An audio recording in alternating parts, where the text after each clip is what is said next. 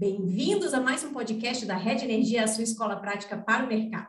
Eu sou Fabiola Sena, host desse podcast e uma das cofundadoras da Rede Energia. E hoje nós trouxemos a Ivana Costa Nasser, que é especialista em planejamento energético, para bater um papo sobre garantia física, porque a gente está no ano que é o ano de revisão de garantia física. Então, a Ivana vai contar para a gente qual é qual é todo o que está por trás dessa garantia física e dessa revisão aí. Eu vou pedir para a Ivana se apresentar e na sequência a gente já começa o nosso bate-papo. Por favor, Ivana.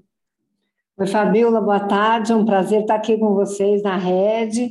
Então, é, eu já sou meio jurássica no setor, mas para quem não me conhece, eu me formei na Universidade Federal do Rio de Janeiro em Engenharia Elétrica, fui estagiária no CEPEL, depois fiz um mestrado na universidade, na Unicamp, e depois fui para a Copel, fiquei 16 anos lá e, num ato de lucidez, eu consegui sair para o mercado, ser consultora, numa consultoria que a gente montou há mais de 20 anos, com meu marido, Marciano, o professor Marciano Morozovski Filho, e o César Sá, que é nossa, nosso sócio que fica em São Paulo. Nossa base é Curitiba, Paraná. Gente, eu vou dizer aqui, tá, tá fora do script, mas a Ivana, conheço a Ivana há mais de 20 anos. Ela, na verdade, não é fala. Não, mas agora ela é casada com o meu orientador do mestrado e doutorado, Marciano, uma pessoa assim que me ensinou muito de setor, e a Ivana também. Então, assim, eu tive a honra de começar minha carreira com essas duas pessoas muito especiais é, me ensinando muito e muito da minha carreira, assim, as decisões também foram muito orientadas por eles, foram grandes mentores na minha vida. Então, Ivana, obrigada pela presença e mais obrigada ainda Imagina. por você ter participado aí da, de grandes decisões na minha vida. Ivana, então é já vou começar. Imagina, a honra é tá minha. E ter você aqui, né? Agora, depois a gente marca outro podcast com o Marciano, que também vai querer falar alguma coisa daqui a pouco. Ivana, Fala para gente, afinal, o que é garantia física? Nem todos os nossos ouvintes sabem o que é garantia física. Conta o que, que é.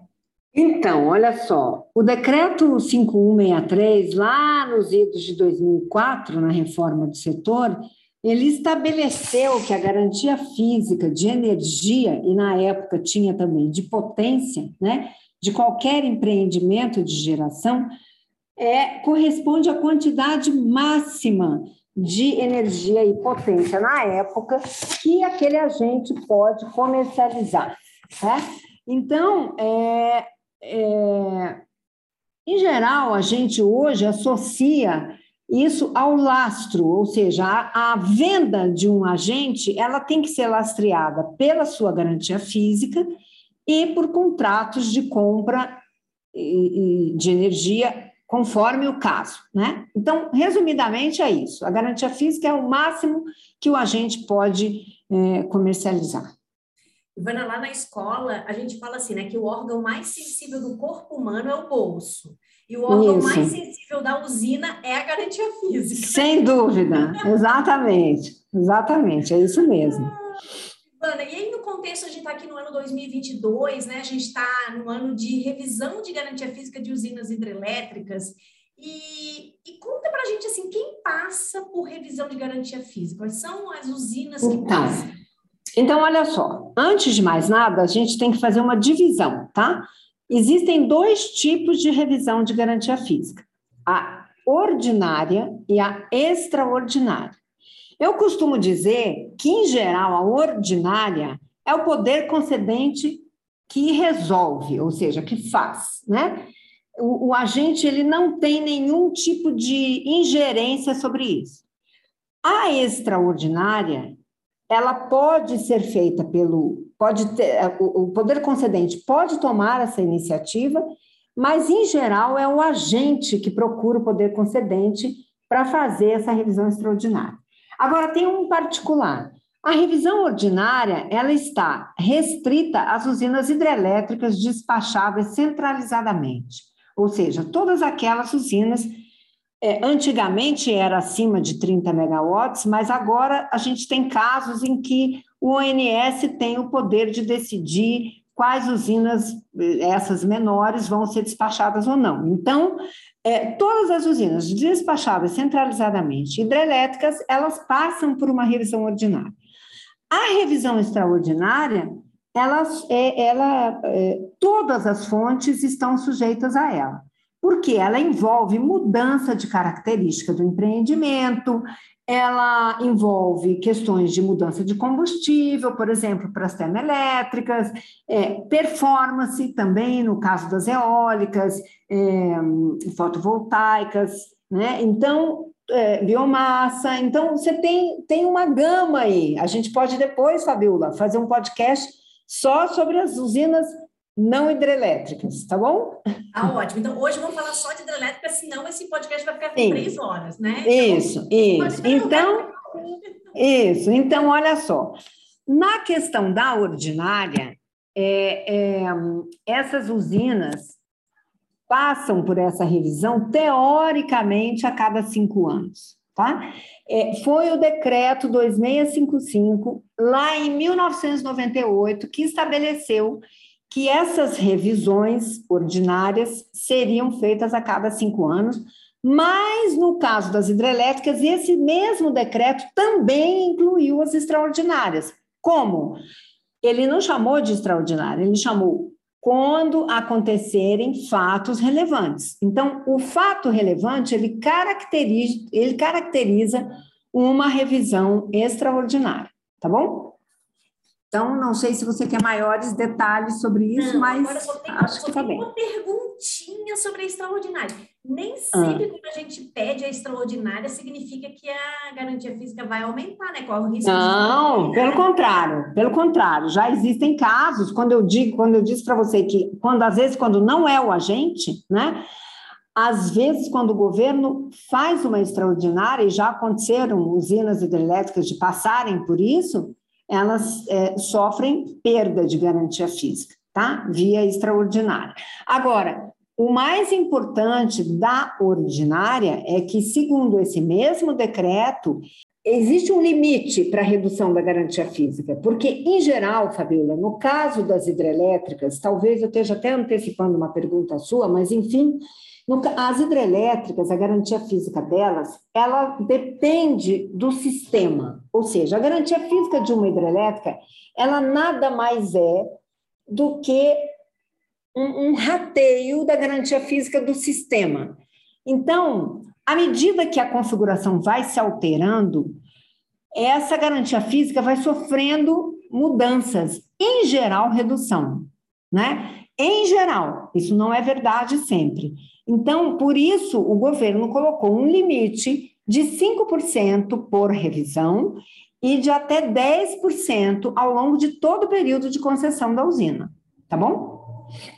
Beleza, então o órgão mais sensível da, das hidrelétricas tem esses limites aí, o que é importante para dar um conforto para o empreendedor, né, para o investidor, o dono da usina, né, não ter aí a degradação total aí da, da sua capacidade de comercialização. E eu acho que você Sim. tocou aí um pouquinho sobre configuração, né? Por que, que, exatamente é necessário fazer essas revisões? Eu acho que é um pouco do que você estava falando ali da ah. configuração, né?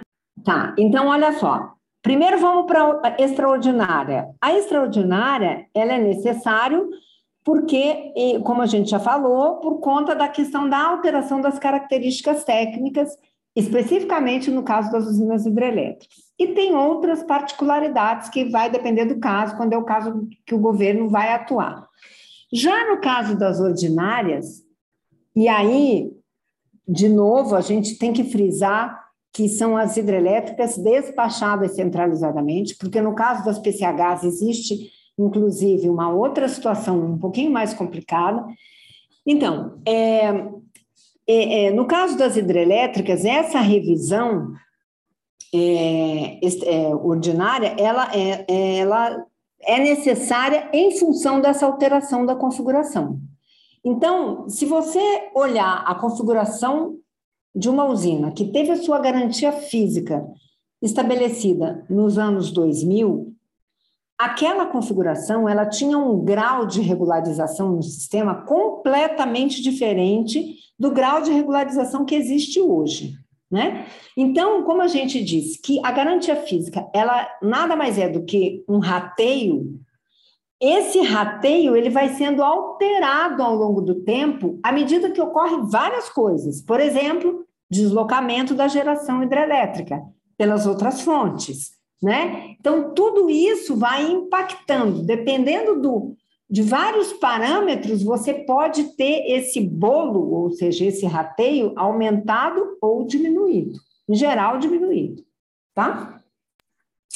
Então, uma coisa que eu acho que vale a pena a gente esclarecer, porque as pessoas se confundem sempre muito, sabe, Fabiola? Voltando um pouquinho na questão da extraordinária, é o seguinte: quando o governo resolve fazer, ou quando um agente pede uma extraordinária, o governo, é, o, o, a EP, ela tira duas fotografias. Ela tira uma fotografia do empreendimento antes, como ele era antes, e depois. Então, o que interessa numa revisão extraordinária não é o valor da garantia física em si na fotografia antes ou depois, mas a variação, o delta. Esse delta ele é somado à garantia física vigente.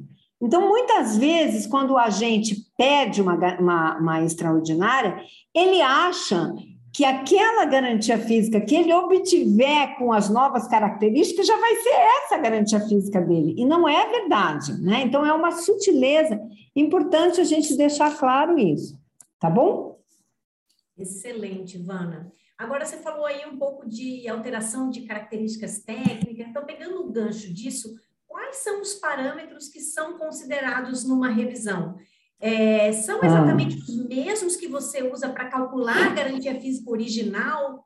É Não, é então vamos lá. Então, olha só, a gente pode classificar em dois tipos de parâmetros, tá? A gente tem os parâmetros que eu vou chamar relativo aos modelos, porque a garantia física atualmente ela é calculada com dois modelos que são de propriedade do CEPEL é o New Wave e o Sushi.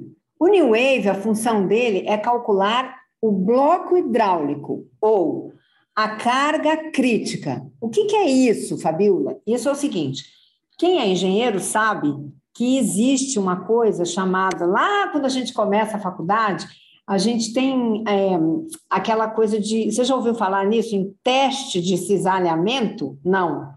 Você pega um tijolo e você vai botando carga nesse tijolo até que ele rompe. Quando ele rompe, aquilo é a carga crítica dele.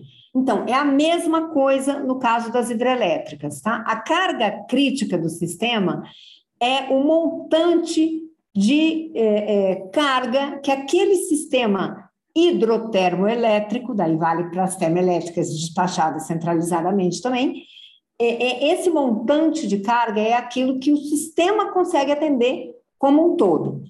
Mas essa é a garantia física do sistema? A gente pode pensar que sim.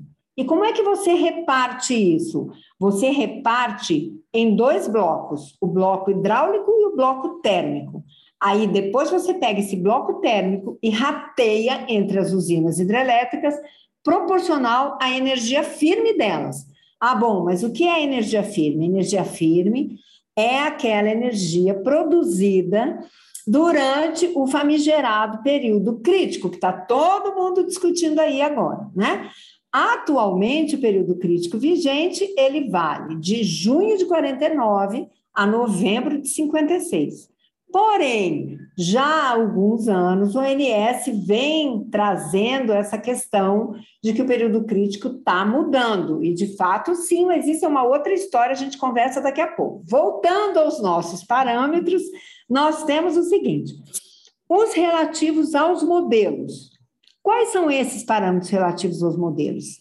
São eles: o CEVAR, que é, que é o que tem o par alfa e lambda, né?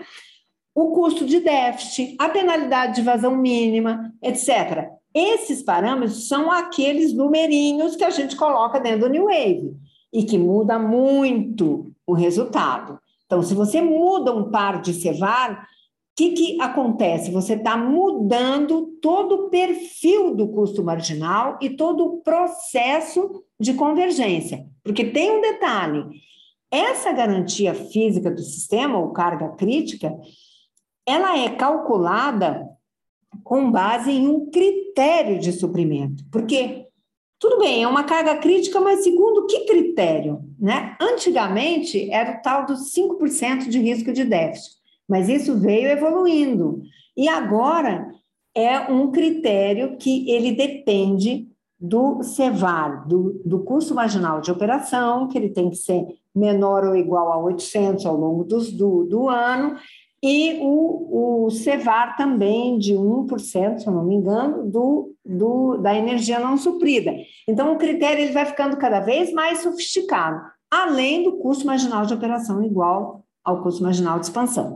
Então, o custo marginal de expansão é outro parâmetro também muito importante do ponto de vista não do modelo propriamente, mas é aonde você vai atingir, você vai buscar a meta de é o, é, o, é o peso que você vai botando no tijolo. Você vai aumentando até chegar naquele ponto. Agora, outro grupo de parâmetros é em relação às usinas. E aqui a mudança é grande. Por quê? Porque a cada revisão ordinária, você atualiza histórico de afluência, uso consultivo, volume mínimo operativo, restrição hidráulica, e esse ano tem uma, uma novidade ainda maior, que é o trabalho do maravilhoso, inclusive, do GTDT, que é o grupo de trabalho que do ONS que está atualizando todos os dados das usinas hidrelétricas.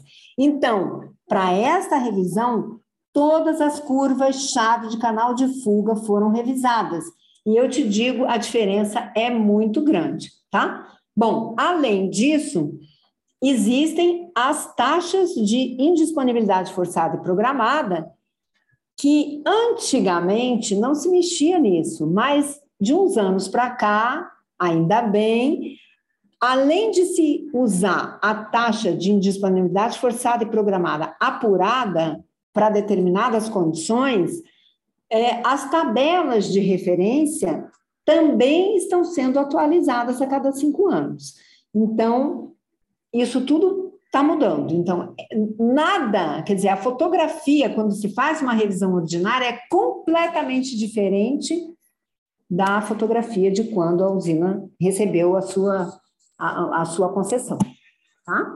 Então, até a tabela do Bracier mudou. Isso, não existe mais tabela do Bracier.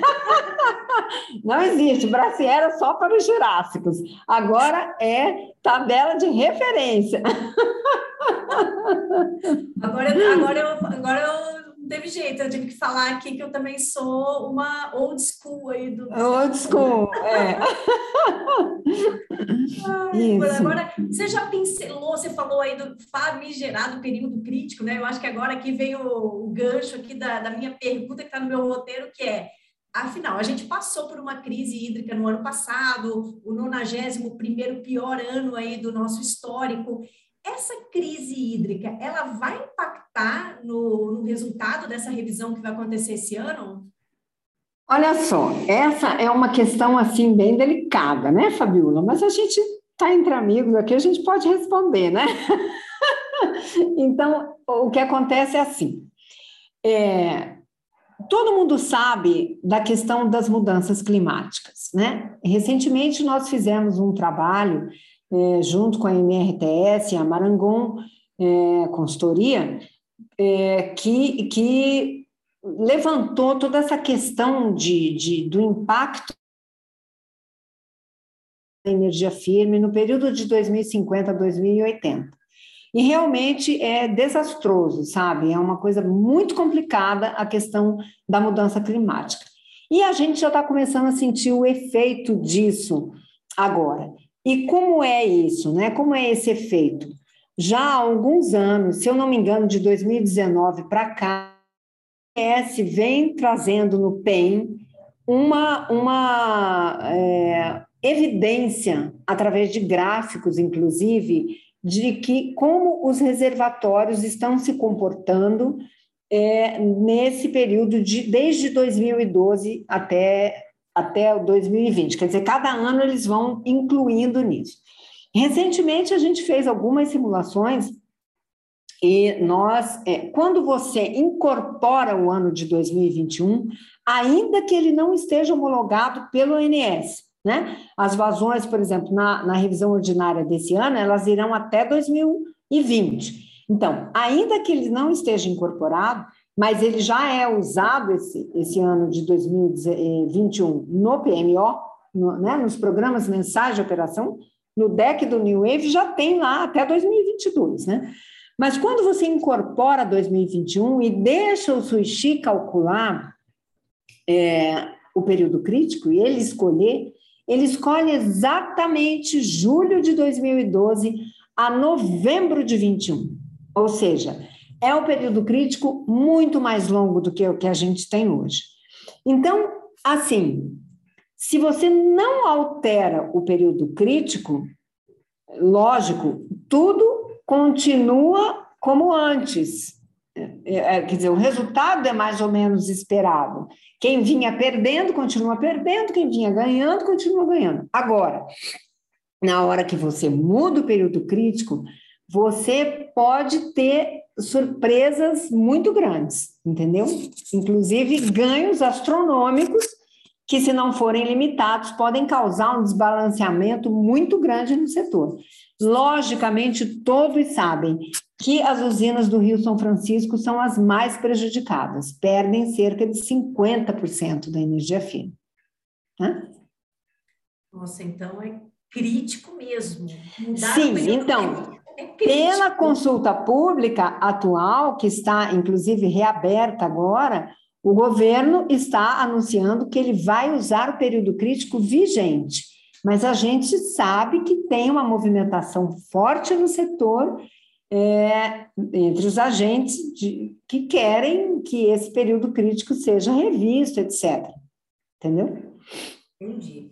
Ivana, agora é, você comentou aí, né, de é, o bloco hidráulico, depois você faz uma repartição, né, e, e, de acordo com a energia fim, que é justamente essa que é calculada com base no período crítico. E aí vem a pergunta, né, é, nessa divisão, né, se a garantia física é, afinal, a capacidade de comercialização da usina, a revisão pode afetar negativamente o negócio de uma empresa? A resposta é evidente que sim. Agora, nessa coisa de um perde, um ganha, porque o bloco mantém, né? Então, essa distribuição de, entre as usinas é aí que é. Olha tema, só, né? Fabiola, o bloco nem sempre mantém, tá? Esse é o problema. Porque depende dos parâmetros, aqueles parâmetros. Se você muda o CEVAR, por exemplo, você altera completamente a distribuição. É, você pode é, mudar o bloco, você pode encolher ou aumentar o bloco, entendeu? Então, é, se você muda o CME, você também pode encolher ou aumentar o bloco. Então, tem, tem vários parâmetros. Agora, a redistribuição, a distribuição no período crítico, quando você muda o período crítico, também pode ser completamente diferente. Ou seja, a gente tem que chamar a Ivana para fazer a conta para a gente. que bom, né? agora, é, agora, então, nem sempre, quer dizer, sempre vai impactar o agente, ou positivamente ou negativamente, né? Porque o contrato dele, que foi baseado na garantia física original, ele não se altera. Então, se o cara vai perdendo ao longo do tempo garantia física, ele vai ter que se lastrear com contratos de, de, de compra de energia e de toda forma ele está limitado ao longo de toda a concessão aos 10% do decreto. Né, Sim, né? por isso a gente sempre recomenda, quando o cara está fazendo um fluxo de caixa para ver a viabilidade do empreendimento dele, sempre considerar isso. Eles não gostam muito, mas tem que colocar. Né? É essa, essa redução. É. é verdade. Ivana, essa outra pergunta que, que não estava muito no script aqui é, é por exemplo, né? Você comentou que se mudar o período crítico, especialmente para o São Francisco, há um grande impacto. Então, assim, vamos imaginar, vamos imaginar um caso bem hipotético. Mudamos o período crítico para esse novo período crítico, tá?